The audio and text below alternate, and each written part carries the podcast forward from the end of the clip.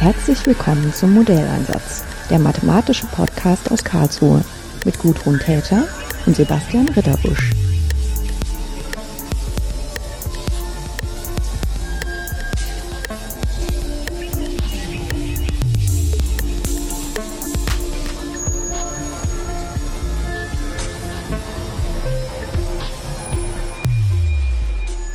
Schönen guten Tag, Tabitha Hoffmann. Hallo, Frau Täter.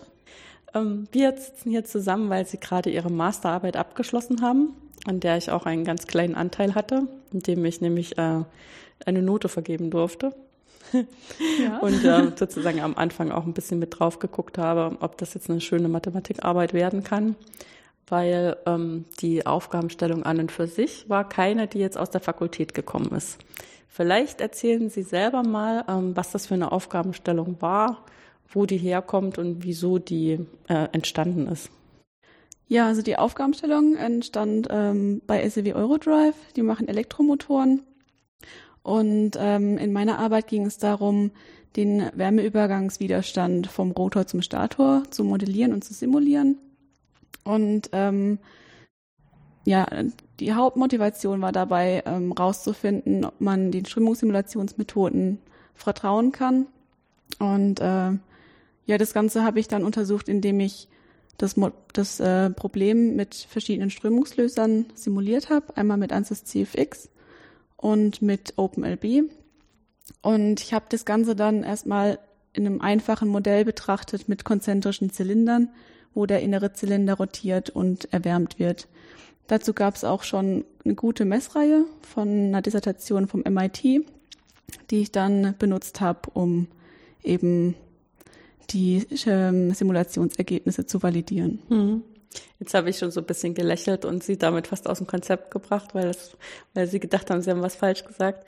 Weil ich dachte, wenn ich sie jetzt ausreden lasse, dann wäre das schon ein Punkt, wo man eigentlich den Podcast beenden könnte, weil sie alles gesagt haben. Oder sagen wir mal so, es ist wie so ein Abstract, den wir jetzt im Gespräch vorangestellt haben, ja. äh, dass im Prinzip alle schon wissen, worum es im Großen und Ganzen ging und was eigentlich auch die Resultate ihrer Arbeit waren. Vielleicht mal für Leute, die nicht äh, normalerweise sich hinsetzen und ihre Elektromotoren auseinandernehmen. Was, was ist denn das mit dem Rotor und dem Stator und wo kommt da überhaupt irgendwelche Strömungen zustande? Ja, also die Funktionsweise von einem Elektromotor ist schon recht komplex. Ähm, Im Grunde hat man immer einen Rotor, der, der dreht sich irgendwie, deswegen heißt dreht, der Rotor. Genau, hm. genau. Und einen Stator, der fest ist. Und aufgrund von elektromagnetischen Wechselwirkungen dreht sich eben der Rotor. Das ist dann letztendlich auch das Drehmoment, was man dann aus dem Motor rausgibt, äh, wofür man den Motor benutzt, ne? Genau, genau. Dieses, diese Drehung geht dann auf die Welle und von der Welle aus wird dann eben das entsprechende angetrieben. Irgendwie. Genau, zum Beispiel jetzt Räder im Auto. Mhm. Wobei die stolze Aussage war ja, dass von gerade von SEW, von dieser Firma, die halt sich spezialisiert hat auf alle möglichen Größen von E-Motoren, dass da wohl am Frankfurter Flughafen mehrere tausend E-Motoren alles Mögliche antreiben, zum genau, Beispiel Laufbänder. genau, in der Gepäckbeförderung oder auch ähm, Personenbeförderung. Und die haben halt alle innen drin so einen Stator und einen Rotor, ne? Genau, jeder Motor hat es. Genau. Und was hat das jetzt mit Strömung zu tun? In diesem Luftspalt, der meistens extrem klein ist, ähm, ist eben Luft und also ist dieser Luftspalt Luft zwischen Rotor und Stator, über den Sie jetzt sprechen. Ne? Genau. Also sozusagen die Stelle, die es ermöglicht, dass da drinnen sich überhaupt was bewegen kann. Wenn das formschlüssig wäre, könnte sich das ja nicht so einfach bewegen. Genau, es muss ja immer irgendwie ein kleiner Spalt sein, damit äh, der Rotor nicht direkt am Stator mhm. reibt. Ähm, ansonsten würde man die komplette Energie wieder in Reibungsenergie verlieren. Das war nicht ähm, der Zweck der Übung, nein. genau. Ähm, deshalb ähm, hat man auf jeden Fall immer ein bisschen Luft und durch die Rotation am Rotor entsteht auch immer eine Strömung. Man hat auch teilweise ähm, Motoren mit axialer Strömung, indem man zum Beispiel an der Welle einen Lüfter befestigt hat, der dann äh, axiale Strömung durch den Luftspalt erzeugt. Hm. Weil der Handwerker würde dann wahrscheinlich einfach sagen, das wird gekühlt. Ja, genau. Ja, ich meine, man könnte sich auch vorstellen, dass man das zum Wärmen nimmt, wenn man ähm, irgendwie in einer, in einer kalten Region ist und der E-Motor hat wahrscheinlich auch irgendeine Temperatur, wo er am effektivsten arbeiten kann. Dass man dann sagen könnte, der muss vorher mit warmer Luft äh, irgendwie auf Betriebstemperatur gebracht werden. Aber in unseren Breiten ist es eigentlich immer eher so, dass wir die kühlen, damit die nicht so heiß werden.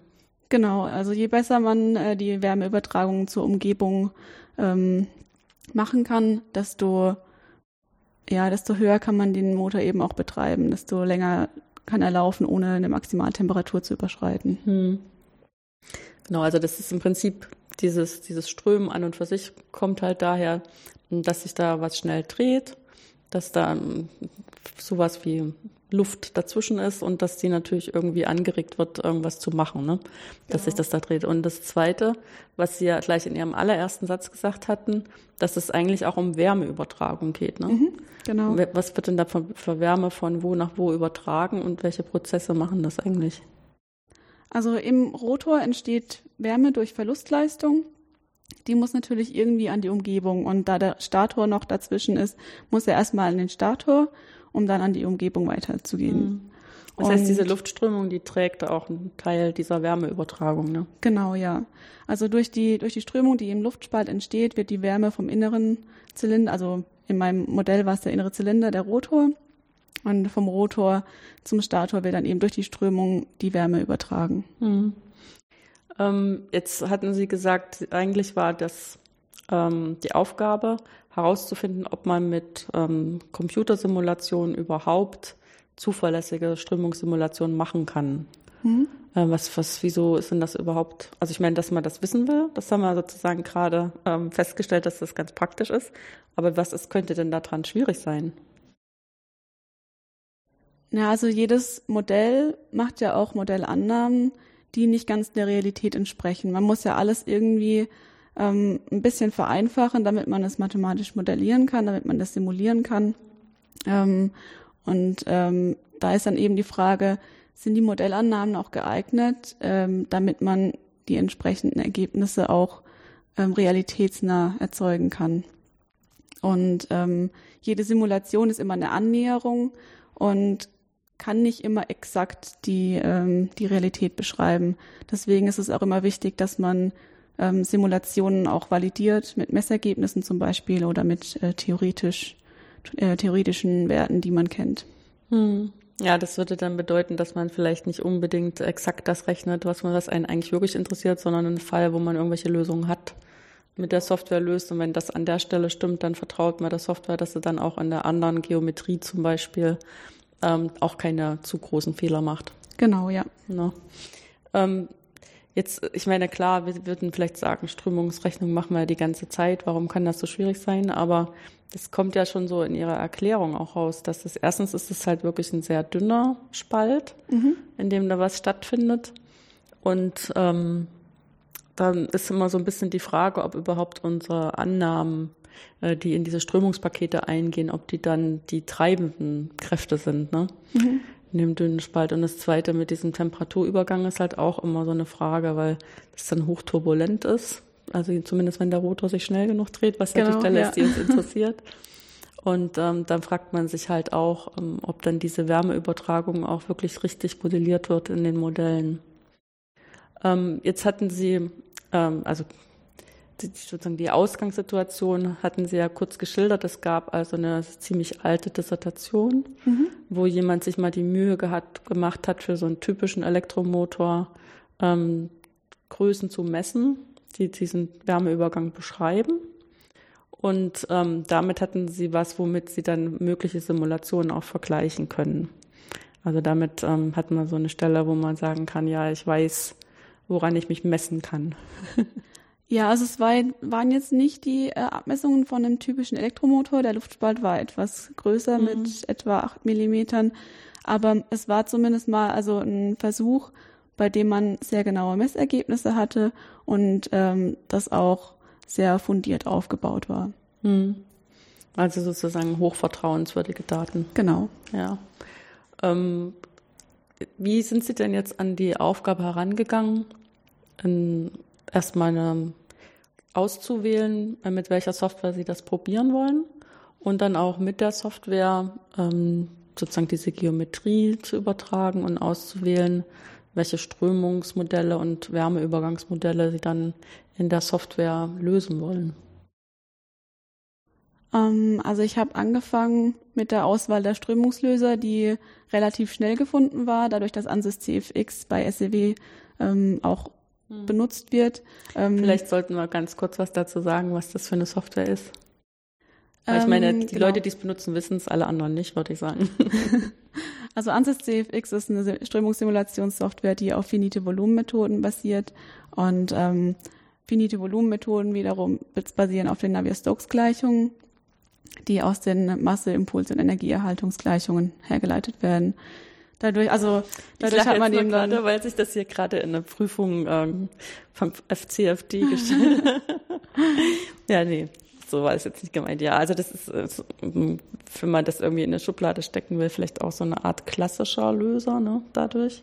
ja, Also ja. es ist halt nicht finite Elemente, aber finite Volumen. Ich denke, das hat sich auch schon sehr durchgesetzt, so diese Mhm. Art von Sachen. Ne? Und es ist ähm, für uns als jemand, der Forschung macht, ist es natürlich auch so ein bisschen mit dem Makel behaftet, dass es ein Blackbox-System ist. Mhm. Also wir wissen, die machen im Prinzip finite Volumen, aber wir wissen nicht so richtig, was sie ganz genau machen. Ne? Genau, ja. Man kann sehr viel einstellen und äh, sehr viel auswählen, aber wie jetzt die ähm, Implementierung genau ist, das weiß man nicht. Mhm. Wobei das ist natürlich auch, wenn ich jetzt sage Makel, das ist halt einfach unsere Brille, weil wir natürlich als Forscher alle Sachen selber ganz genau kontrollieren wollen. Für andere Leute ist das eben genau der Vorteil, ne, dass es halt auch eine Benutzeroberfläche hat, an die man jemanden heransetzen kann, der sonst nicht so viel davon weiß, was die Software jetzt eigentlich macht. Ne? Also zumindest auf der mathematischen Ebene.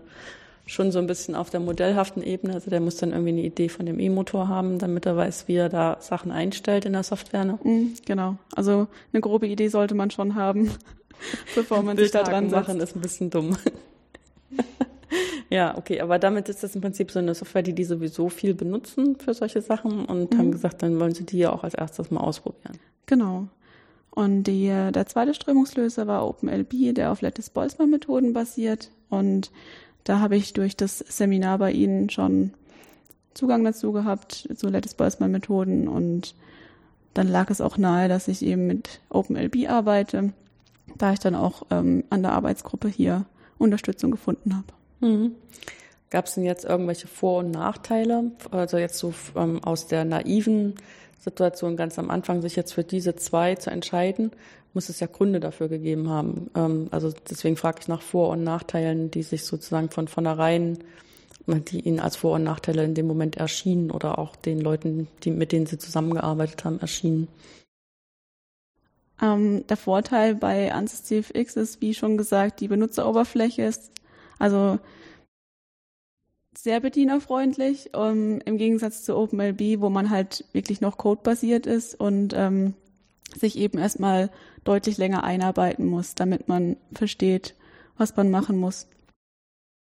Ähm, ja, der Vorteil bei äh, OpenLB war meiner Ansicht nach ähm, die Modellierung beziehungsweise die Gittererstellung, weil man eben äquidistante Gitter hat und dadurch einfach nur die Gitterweite einstellen muss. Hm. Ja, das, das haben wir jetzt noch gar nicht so gesagt, ne? dass wenn man eine beliebige Software nimmt, um so eine letztendlich ja ein System von partiellen Differentialgleichungen zu lösen, dass man dann das Gebiet, in dem man das lösen will, ja mit so einem Gitter versehen muss, Mhm. was dann diese Punkte ähm, darstellt, auf denen man die Näherungslösung äh, ausrechnet. Mhm, genau.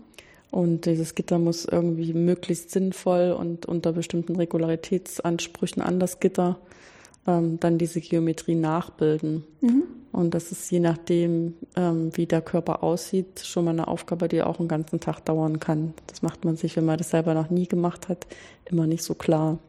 Ja, das äh, kann auch mehrere Tage dauern, äh, wenn man sich noch nicht damit auskennt. Ähm, es hat bei Ansys CFX auch ähm, einige Zeit gekostet, das Gitter entsprechend zu erstellen, damit äh, die Randbereiche gut aufgelöst werden und man trotzdem ähm, im Inneren eine etwas grobere Struktur hat, damit die Anzahl der Elemente einigermaßen klein bleibt. Hm.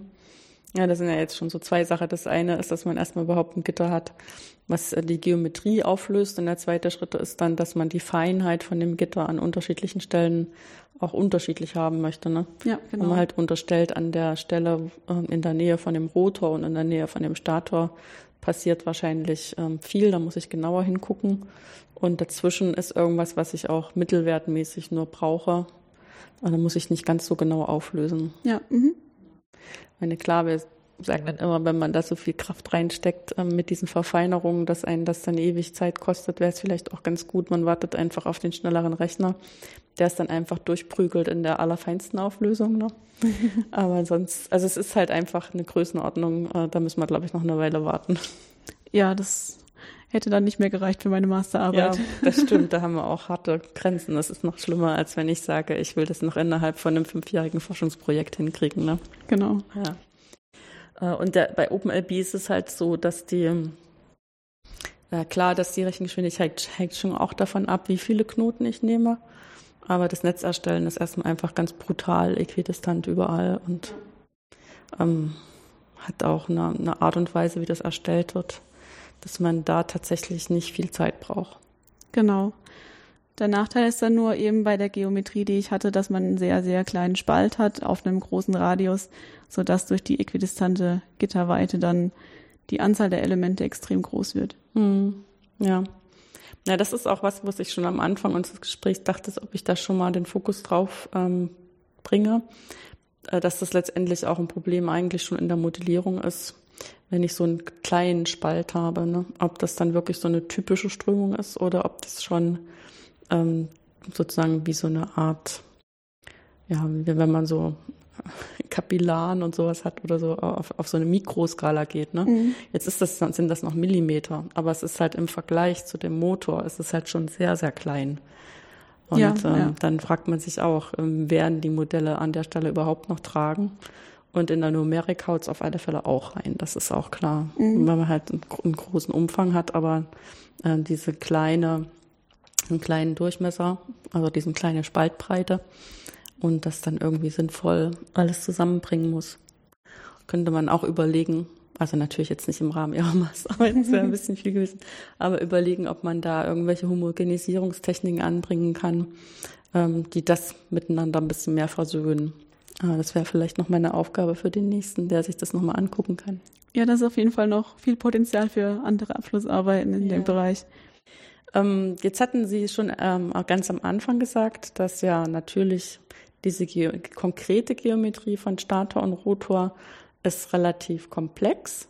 Und ähm, weil man jetzt nicht gleich erstmal die ganze Kraft darauf ähm, anwenden wollte, diese komplexe Geometrie gleich in ihrer vollen Schönheit zu implementieren, wenn man noch nicht mal weiß, ob es überhaupt prinzipiell geht, mhm. haben sie erstmal mit einer sehr vereinfachten Geometrie angefangen und haben sich vorgestellt, das wären zwei konzentrische Zylinder. Genau. Und ähm, was sind denn dann ähm, die Ergebnisse für solche konzentrischen Zylinder, wo diese Wärmeübertragung passiert? Also ich habe gesehen, dass ähm, die Simulationsergebnisse im Vergleich zu den Messergebnissen eine höhere kritische Taylorzahl liefern. Was ist denn die Taylorzahl? Ähm, die Taylorzahl äh, gibt an, ab welcher ähm, Geschwindigkeit vom inneren Zylinder ähm, sich Taylorwirbel ausbilden. Das sind Wirbel im Luftspalt, die dann ähm, eben auch die Wärmeübertragung vom inneren zum äußeren Zylinder deutlich verbessern. Hm. Ja, die, das ist so ein bisschen wie wenn man umrührt, ne? Genau, ja. Also die Flüssigkeit, oder diese, ich sage immer Flüssigkeit, ist natürlich Gas, was da strömt, aber ähm, rührt sich sozusagen von alleine um. Mhm, genau. Und ähm, über die Zählerzahl findet man einfach raus, ob es solche Wirbel schon gibt oder noch nicht. Ne? Genau, man hat ja für eine geringe Drehzahl hat man erstmal laminare Strömung und ab einem gewissen Punkt bilden, bilden sich dann die Taylorwirbel aus. Und ähm, bei, der, bei den Simulationen war die kritische Taylorzahl eben deutlich höher, was ich vermute äh, daran liegt, dass man eben eine perfekte Modellierung hat und ähm, glatte Wände und ja, dass dadurch eben auch die äh, Strömung vielleicht nicht so schnell turbulent wird. Hm.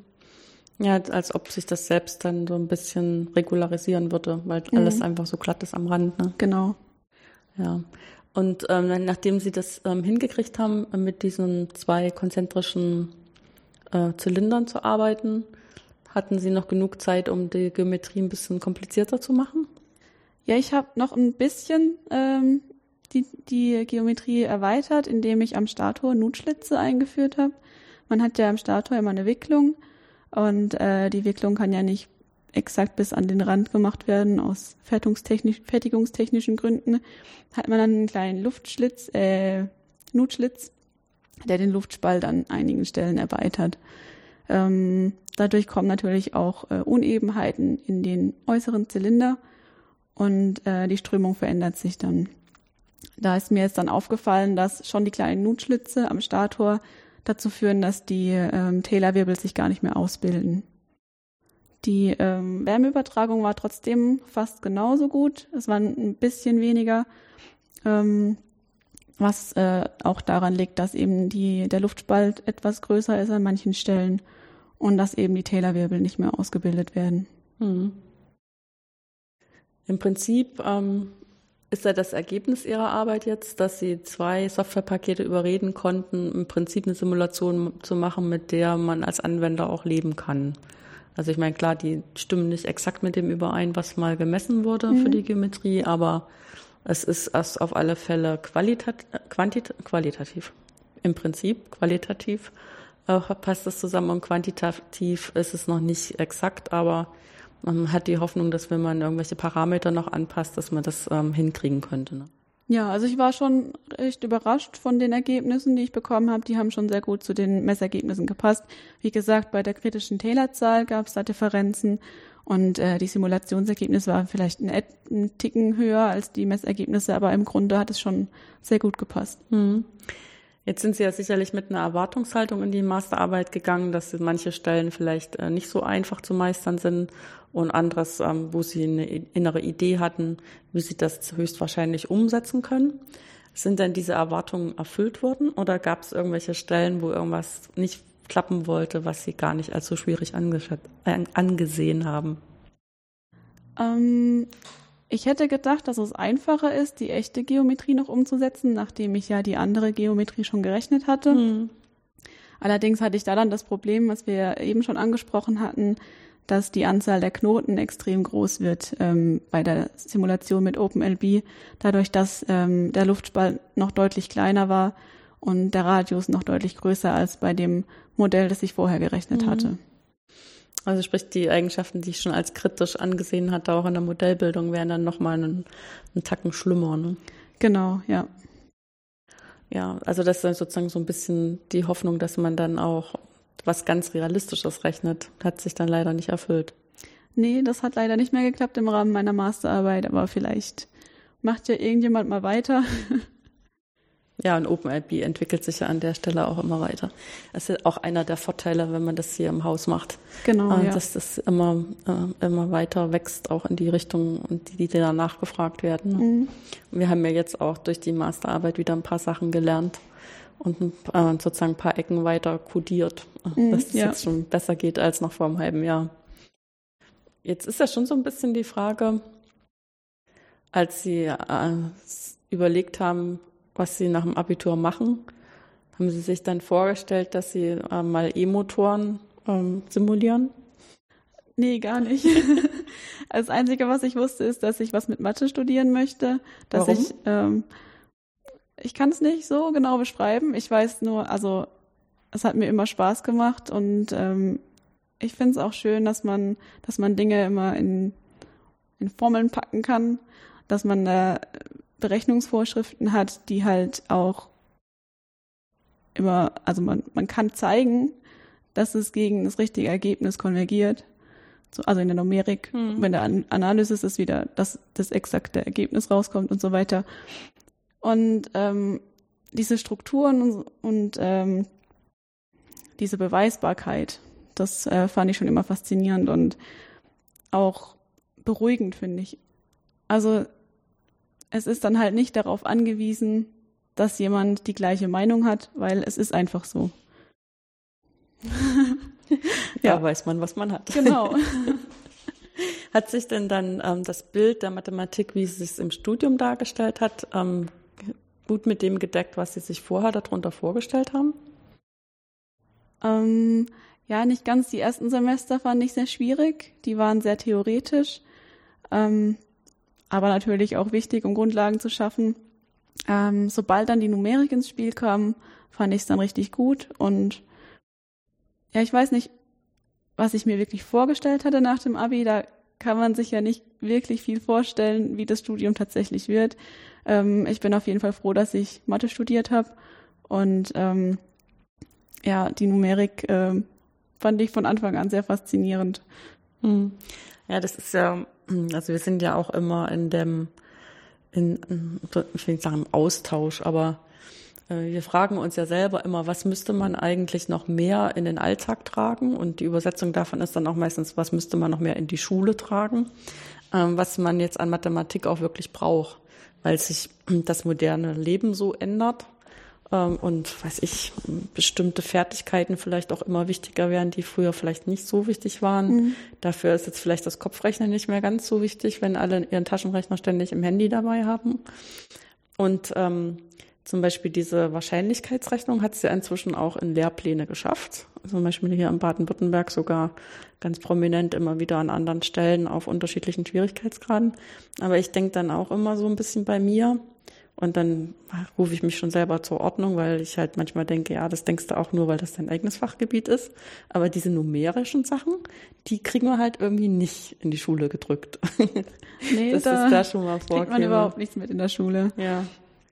Wobei man sich schon auch vorstellen könnte, dass man muss ja nicht gleich damit anfangen, dass man partielle Differentialgleichung ähm, diskretisiert, sondern es gibt ja auch schon so ganz elementare Sachen, wie sich Fehler fortpflanzen oder sowas, ne? wo man mhm. sagen würde, da braucht man jetzt auch nicht unbedingt Abitur, um das zu verstehen, was man vielleicht auch auf dem Niveau in der Mittelstufe schon mal anfangen könnte, mhm. mal als ein Thema. Und dann macht man wieder andere Sachen und dann kommt man wieder mal drauf zurück mit einem anderen Thema. Ne?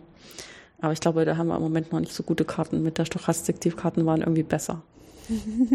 Leute müssen besser einschätzen können, äh, wie groß irgendwelche Wahrscheinlichkeiten und Chancen sind um dann auch ähm, souverän und selbstbestimmt Entscheidungen treffen zu können, die halt darauf beruhen, dass man für sich irgendwie das Risiko minimieren will. Ne?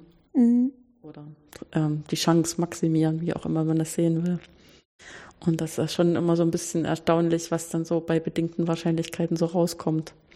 Also wo man dann so irgendeine Diagnose bekommt, ähm, auf die man sich dann verlässt, aber weil es eine ganz seltene Krankheit ist, ist der, die Wahrscheinlichkeit dafür, dass die wirklich stimmt, gar nicht so hoch. und solche Sachen, das muss man schon mal in Ruhe ähm, sehen, äh, erklärt bekommen und sacken lassen, damit man dann später auch vernünftige Entscheidungen treffen kann. Mhm. Ja, also sie hat es dann mit der Numerik so richtig erwischt. Genau, ja. Ja. Ähm, schon gleich mit der Einführungsvorlesung Numerik. Das klang jetzt für mich so, also sozusagen noch im dritten Jahr. Ja, genau, ja. Genau. Und das war dann vielleicht auch der Grund, dass sie sich in die Richtung ein bisschen spezialisiert haben. Ja, ich habe auch meine Bachelorarbeit schon in Richtung Numerik gemacht. Ich habe da über Modellreduzierung geschrieben. Mhm. Und auch da hatte ich schon eine technische Anwendung. Da ging es um PID-geregelte Verbundsysteme. Mhm. Ja. Und ähm, dann haben Sie einen Abschluss in Mathematik bei uns gemacht, oder? In Technomathematik. Das sind eine von denen. Genau, mit Elektrotechnik als Nebenfach. Hm, mit Elektrotechnik. Ja, dann passt das natürlich mit dem E-Motor auch ganz besonders schön. Ne? Genau. Dann, wenn jemand in das Zeugnis guckt, denkt er, ja, das passt. Gibt es dann keine Fragen. Hm. Weil ich, manchmal denke ich so, ähm, Leute, die auch zum Beispiel Wirtschaftsmathematik studieren und die sich dann trotzdem ähm, über diese die Ausbildung doch so sehr hingezogen fühlen, auch zu unseren Themen, dass sie dann auch mit Lettes Boltzmann irgendwelche Strömungen rechnen, wo ich dann immer mehr denke, wenn dann irgendjemand das Zeugnis in die Hand nimmt, dann wird er sich auch fragen, was, was wollte der jetzt eigentlich wirklich lernen, ne? Ja, im Bachelorstudium hatte ich tatsächlich auch Wirtschaftsmathematik und äh, ich wurde auch bei meinen Vorstellungsgesprächen immer danach gefragt, äh, wie das jetzt dann da reinpasst, meine Abschlussarbeit. Mhm. Wobei ich halt denke, ähm, eigentlich sollte man aus solchen Sachen lesen, dass jemand äh, vielseitige Interessen hat und auch an diesen Interessen so weit dran bleibt, dass er die dann zu solchen Ergebnissen führen kann. Ne? Mhm. Das ist eigentlich was total Gutes, als wenn man sich so stromlinienförmig nur auf genau eine Sache konzentriert und nicht links und rechts guckt. Ne? Mhm. Ähm, wie wird es jetzt bei Ihnen weitergehen? Ich äh, fange im Januar an bei SEW als Softwareentwicklerin. Und wieder was anderes? ich lache jetzt nur, weil äh, sie haben erst dann hat sie die Numerik bekommen und jetzt über die Masterarbeit hat sie die SEW bekommen. ja, ich war ja schon äh, drei Jahre bei SEW mhm. mit verschiedenen Studentenverträgen und ähm, äh, Programmieren hat mir schon immer Spaß gemacht, was ja auch ein Großteil bei der Numerik ist. Mhm. Und ja, ich habe jetzt auch die Aussicht darauf, dass ich ähm, eventuell dann bei den mathematischen Problemstellungen in der Softwareentwicklung dann demnächst eingesetzt wird. Mhm. Gibt es denn vielleicht irgendeinen Tipp, den Sie jemandem geben würden, der jetzt ähm, entweder selbst im Anfang des Mathestudiums ist und sich so ein bisschen fragt, ob es das wirklich bringt, beziehungsweise in der Situation zu überlegen, ob Mathestudium vielleicht was für die Person ist, äh, was man machen sollte, damit man ähm, da gut klarkommt oder wie man so den Übergang ins Mathestudium gut hinkriegt? Schwer zu sagen. Was ich immer gut finde, sind Lerngruppen, weil alleine packt man das auf jeden Fall nicht. Ähm, und ansonsten durchhalten. ja, wobei durchhalten, das sind ja auch meistens die Parolen, die man dann von den Eltern kriegt, die man dann in der Situation auch nicht so gerne hören. Ja. Ne? Weil irgendwie denkt man auch, erstens, die wissen es ja gar nicht so richtig und zweitens mal müssen sie einem das ja sagen und dann hat man das Gefühl, richtig helfen tut es in dem Moment auch nicht. Sage ich jetzt einfach mal so. Ja, aber ich glaube auch mit den Lerngruppen, es hat so unterschiedliche gute Eigenschaften angefangen damit, dass man halt mit seinem Problem nicht alleine bleibt, zu, dass man mit anderen Leuten redet. Ja, man kommt auch dann wieder auf ganz neue Ideen, wenn man mal ähm, das ausspricht oder andere bringen auch wieder neue Ideen mit rein, die man dann ausprobieren kann. Mhm. Ja, also ich kriege ja auch häufig die Frage dann, von Studierenden, die es nicht so leicht haben, weil sie irgendeine Prüfung nicht geschafft haben oder so, was ich ihnen so für Ratschläge gebe.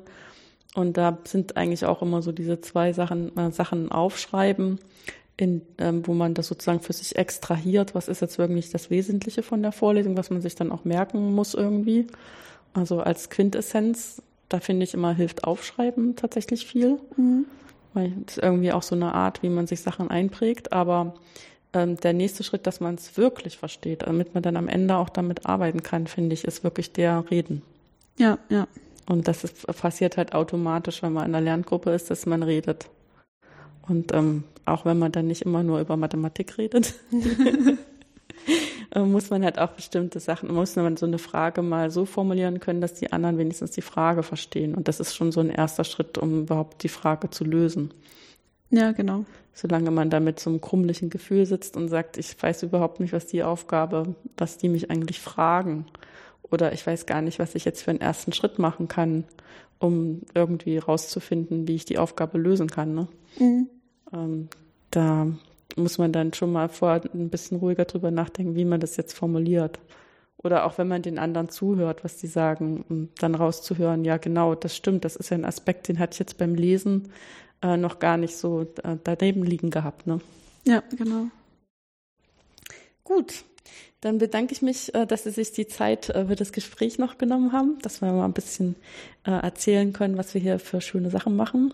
Auch wenn der Spalt zu klein ist, ist der Gewissenszuwachs ein großer. Ja, das stimmt. Und wünsche Ihnen, dass das ähm, in der SEW alles gut läuft und vielleicht ergibt sich ja dann mal die Gelegenheit, äh, sie nochmal einzuladen und dann mal zu erzählen, äh, was da jetzt eigentlich ihr Tagesgeschäft ist und was man dann da so macht im Berufsleben. Ja, gerne.